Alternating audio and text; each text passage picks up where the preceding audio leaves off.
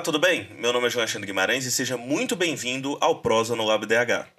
O artigo 5 da Constituição Brasileira afirma que é inviolável a liberdade de consciência e de crença, sendo assegurado o livre exercício dos cultos religiosos e garantida, na forma da lei, a proteção aos cultos, aos locais de culto e às suas liturgias. Porém, com a pandemia do Covid-19, cidades e estados proibiram a realização de cultos e missas com público, para evitar aglomeração. E esse foi o assunto da DPF 811 que o STF julgou no dia 9 de abril.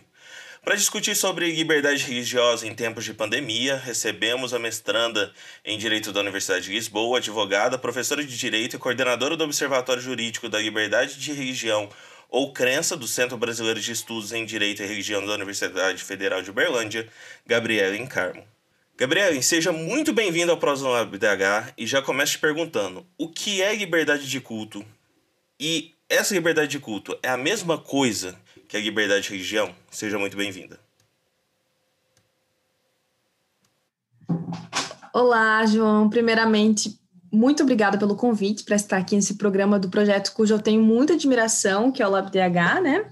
É uma honra poder fazer parte dessa história. Espero que a gente possa fazer um episódio bem agradável para os nossos ouvintes hoje. Uh, agora, indo ao que interessa, né, que é a, a pergunta que foi realizada, é importante a gente entender esses conceitos para que se possa compreender a dimensão de uma liberdade tão importante como a de, é a de religião e crença, né? Em termos simples, né? A liberdade de culto, ela é um desdobramento da liberdade de consciência e de crença.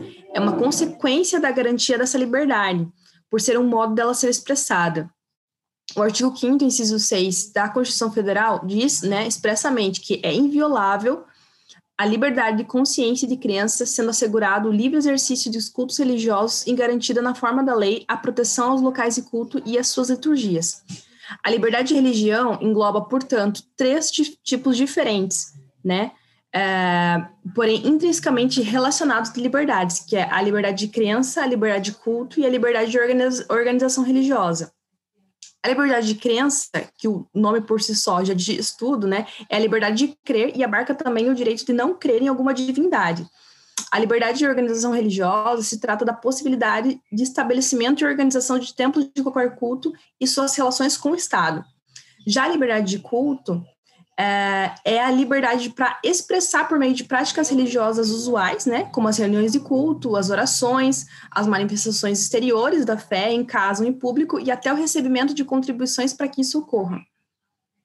E o debate sobre a liberdade religiosa veio à tona após a véspera da Páscoa, quando o ministro Cássio Nunes Marques, do Supremo Tribunal Federal, o STF, né, liberou a realização de missas e cultos religiosos em todo o Brasil, em caráter liminar, que é um caráter provisório, e afirmou, abre aspas, né, a proibição categórica de cultos não ocorre sequer em um estado de defesa ou em estado de sítio, como poderia ocorrer por atos administrativos locais. Certa, as questões sanitárias são importantes e devem ser observadas, mas para tanto não se pode fazer tábula rasa da Constituição, fecha aspas. Isso significa que limitar a realização de culto ou missas pode ser considerado censura? Então, João, essa é uma questão mais complicada do que se imagina. Eu, recentemente, eu, eu conversei com um grande jurista da área de direitos fundamentais, gente que a gente lê durante a faculdade, né? É, e a gente conversava a respeito dessa questão, né, ou algo muito aproximado a isso, né?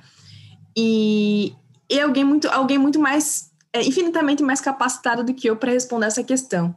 E, e nem ele soube fechar esse ponto na nossa conversa, pois quando a gente se depara com um caso de colisão de direitos fundamentais, né, que nesse caso a gente pode ter a liberdade de culto de um lado e a saúde coletiva a vida do outro, a gente precisa ser muito criterioso ao permitir qualquer limitação. Nesse caso, há quem diga que não se pode estabelecer uma decisão tão abrangente a contextos tão diferentes dos locais de culto. Falta uma análise técnica específica das reais condições desses locais para que se possa julgar de fato se são locais seguros ou não para a saúde das pessoas. Né? O que leva a crer muitos, uh, uh, o que leva muitos a crer a que as autoridades locais teriam mais condições para fazer esse tipo de restrição, pois podem fiscalizar né, com mais atenção esses locais e dar sim a palavra final a respeito de um embate desse, né? Então, a partir disso, a gente acaba entendendo, aliás, muitos dos críticos da decisão, né? Eu vou me colocar numa posição aqui um pouco de fora da, da, da questão. Uh, muitos entendem que essa decisão do, do, do ministro Cássio, do Cássio Nunes, ela soa irresponsável por essa generalização que ela externa. E também porque, para muitos, ela envolve uma questão política. Porque a gente sabe que a base eleitoral do presidente atual, que inclusive nomeou o próprio ministro ao STF, é o grupo pertencente ao evangelicalismo brasileiro, que são os evangélicos, né? E seria do interesse, principalmente dos evangélicos, ter os seus templos abertos. Se essa foi a intenção, a gente não tem como saber, mas são as críticas que foram levantadas a partir dessa decisão. Dizer que seria censura é uma afirmação muito forte, talvez inaplicável a esse caso. A limitação que um direito fundamental pode sofrer é permitida desde que não seja ferido seu núcleo é, essencial, né? Uh, que apesar das controvérsias sobre o tema, no Brasil a gente teve a ocorrência de poucas irregularidades. E na DPF 811, né, que foi o julgamento, o ministro relator Gilmar Mendes disse que, abre aspas, quer me parecer que apenas uma postura negacionista autorizaria a resposta em sentido afirmativo, uma ideologia que nega a pandemia que ora assola o país e que nega um conjunto de precedentes lavrados por este tribunal durante a crise sanitária que se coloca. Fecha aspas. O voto do relator foi muito, é, foi muito importante e foi seguido por mais oito ministros que entenderam que a proibição da realização do culto, missas ou reuniões religiosas não é inconstitucional quando existe uma crise sanitária e por um curto período, principalmente focando nessas duas coisas, que precisa ter a crise sanitária e precisa ter ser um, um curto período, né? Não ter uma proibição ad eterno. Mas e se essas proibições se alongarem? Quais vão ser os problemas para a população?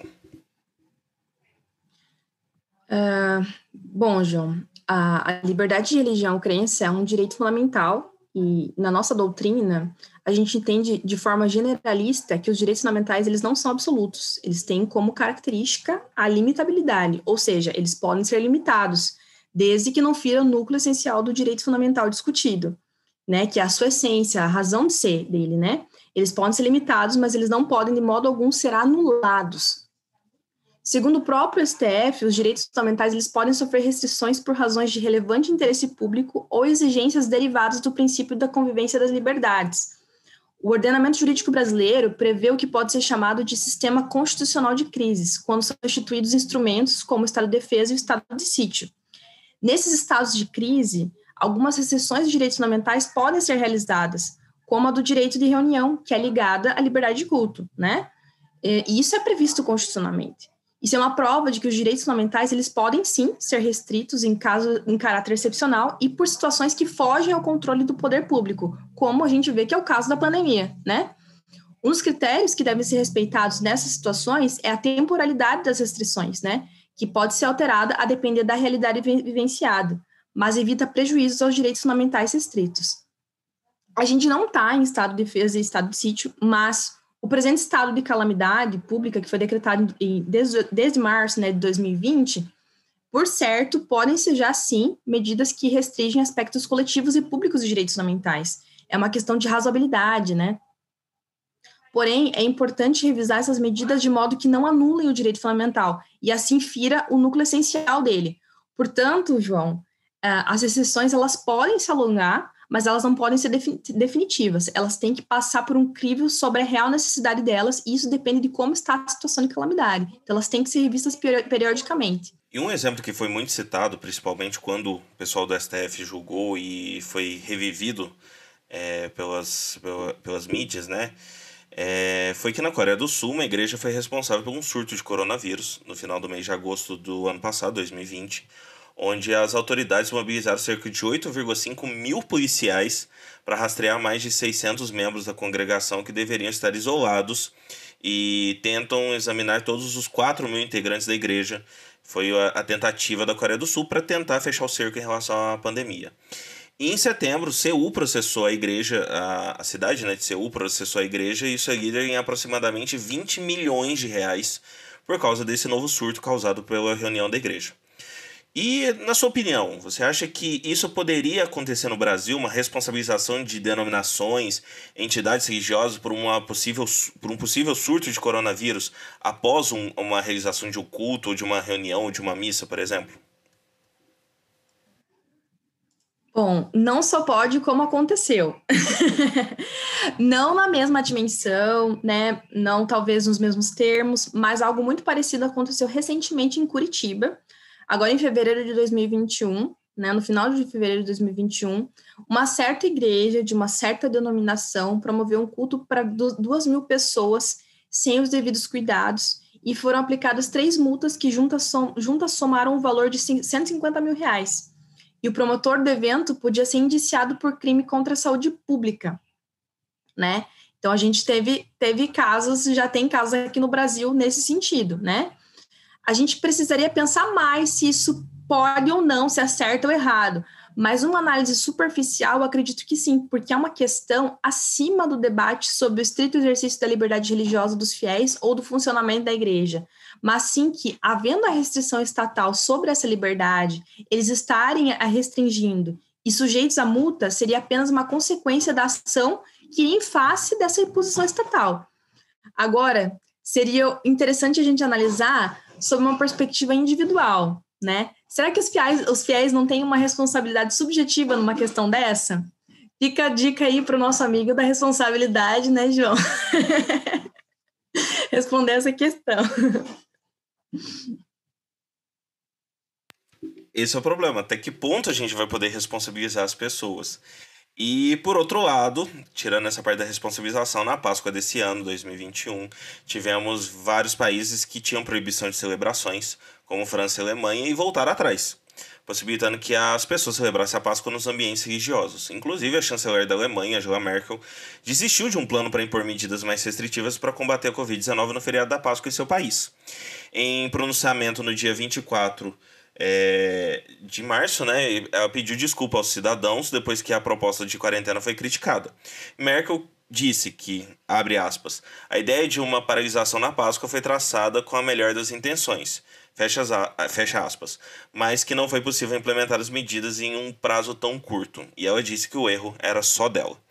E vendo essa movimentação na Europa, e nós temos um, um pouco da experiência de Portugal que fechou tudo, restringiu até sair do, dos limites dos municípios a qual as pessoas habitavam, é, o STF não poderia ter tomado uma decisão que possibilitasse cultos, missas e reuniões religiosas, mas com restrições, como, tão feito, como foi feito né, nesse, nesses principais países da Europa? O que você acha? Porque temos os dois exemplos, né? Temos Portugal com, com uma restrição muito grande e que hoje, na verdade, no dia de ontem, nós estamos gravando dia 27, ontem, é, teve zero mortes. E nós temos, por outro lado, França e Alemanha tendo um problema aí de uma terceira onda. Então, o STF acertou fazer essas restrições ou talvez poderia ter sido conversado um pouco mais e ter feito o, as reuniões religiosas com essas é, restrições de sanitário com menos pessoas, por exemplo? Então, primeiramente a gente tem que esclarecer uma questão. Uh, o discurso da Angela Merkel ele foi distorcido pelo ministro e pelo próprio presidente da República, né, quando fizeram uso das palavras dela em tom de, de arrependimento por querer impor restrições na época da Páscoa, né? Mas os motivos das restrições, do modo que ela pretendia aplicá-las, não terem sido realizadas, não foram de modo algum religiosos, e sim por não ter havido tempo suficiente para impô-las estava lendo a respeito disso no Estadão, e o que houve foi que no dia 23 de março, a chanceler ela teria se reunido com todos os governadores do, dos estados alemães, né, os 16 governadores dos estados alemães, e decretado um lockdown rígido que deveria entrar em vigor na, no feriado de Páscoa. E esse bloqueio ele se estenderia em dois dias, estenderia em dois dias o feriado nacional e fecharia até serviços essenciais, apenas as lojas de alimentos poderiam abrir no sábado da Páscoa. Só que essa medida ela sofreu muitas críticas por parte dos empresários e outros setores da, da sociedade. Os epidemiologistas alemães disseram que abrir as lojas em apenas um dia ia causar aglomerações e a consequente propagação do vírus. E aí as pessoas iam ficar é, com vírus dentro de casa, né? E acabar levando para as próprias famílias. Por isso que ela voltou atrás e se desculpou por claramente precisar de mais tempo e repensar as estratégias desse lockdown que, assim, é, é, viria, né, uma, é uma medida muito mais, mais forte, muito mais restrita, né, do que já estava acontecendo. Então, não teve nada a ver com a religião, não, não teve nenhum tipo de demérito da parte dela ao lockdown, à medida do lockdown, né? Uh, o Brasil, ele nunca teve um lockdown de fato, né? Pelo contrário, o nosso chefe do Poder Executivo sempre se posicionou contra esse tipo de restrição. Sempre a eficácia dessa medida ela foi questionada por aqui. É, então, assim, é, infelizmente, é, as, as falas da, da, da Angela Merkel elas foram distorcidas para justificar as próprias, é, as próprias ideias né, do, do, do presidente. E, e sim, eu, é, já, agora já respondendo a tua pergunta, né? É, poderia sim ter, ter feito algo, algo com, com mais restrições, mas eu acho que isso depende muito do local, né? É, aquilo é muito difícil o STF lá de cima decidir algo que ele não está vendo como que é. Em, em, assim, por exemplo, aqui na minha cidade, em Paranaguá, se as igrejas têm essa condição né, de, de abrir para determinadas pessoas, se existe essa, esse cuidado né, com, a, com as medidas de, de segurança, é muito difícil lá de cima dar uma, uma, uma decisão tão generalista, sendo que né, não se tem controle da, da, da, da, situação de fato, né? Então fica complicado a gente dizer que sim poderia ou que não poderia, né? Porque eu acredito que isso é muito é muito mais local do que uma decisão é, gener... do que poderia ser uma, uma decisão tão generalista assim. E, Gabriel, com certeza esse é um tema que poderíamos prosear, conversar aqui por muito tempo, mas para encerrar nossa conversa, o artigo 18 da Declaração Universal dos Direitos Humanos, da ONU, né, afirma que, abre aspas, toda pessoa tem direito à liberdade de pensamento, de consciência e de religião. Esse direito implica a liberdade de mudar de religião de convicção, assim como a liberdade de manifestar a religião ou convicção, sozinho ou em comum, e tanto em público como em privado, pelo ensino, pela prática, pelo culto e pelos ritos, os ritos fecha aspas. O que podemos esperar para o Brasil sobre a aplicação desse direito humano, essa liberdade de culto? E poderemos ter mais restrições durante a pandemia ou iremos trilhar um caminho para a normalidade e para usufruirmos desse direito humano por completo, pensando no mundo pós-pandêmico, né? Olha, eu espero que, de acordo com aquilo que é permitido pela nossa Constituição Federal e pela razoabilidade, a gente possa, aos poucos, ir revendo as restrições de acordo com as alterações na realidade do país ao que se refere à pandemia. Né? Acredito que a gente deve zelar pela saúde das pessoas e aprender né, a exercer a nossa liberdade religiosa em casa. Afinal, Deus, de acordo com diversas crenças, é onipresente, está em todos os lugares. E a própria origem da liberdade religiosa na reforma protestante nos possibilitou aquilo que a gente chama de personalismo religioso, a comunicação com o divino sem a necessidade da intervenção de um clérigo, né? E é por isso que a gente deve zelar é, nesse momento. Né? É, eventuais excessos devem ser, sim, claro, né, condenados e revistos, com toda certeza, a gente sempre tem que estar tá, é, atento, né, mas, por enquanto, a gente pode exercer esse nosso direito como, como podemos pelo bem comum, né? Em breve as coisas vão voltar ao normal, é, é a tendência. Então, eu estou bem positiva em relação ao futuro da liberdade religiosa no Brasil. Gabriel, muito obrigado por aceitar o nosso convite, de prosear sobre um assunto tão importante e relevante, principalmente nessa época pandêmica, com essa decisão do STF. E de verdade, muito obrigado porque acho que esclareceu para todo mundo que realmente essa foi essa decisão do STF. E o Laboratório de Direitos Humanos te convida para o nosso sexto colóquio de Direitos Humanos, que ocorrerá nos dias 10 a 12 de maio de 2021, 100% online. E as inscrições ainda estão abertas e podem ser feitas através do nosso site, labdireitoshumanos.org. Para você que nos ouviu nas plataformas de áudio, a entrevista completa está no nosso canal do YouTube do Laboratório de Direitos Humanos da UFO. Fique bem e até o nosso próximo episódio.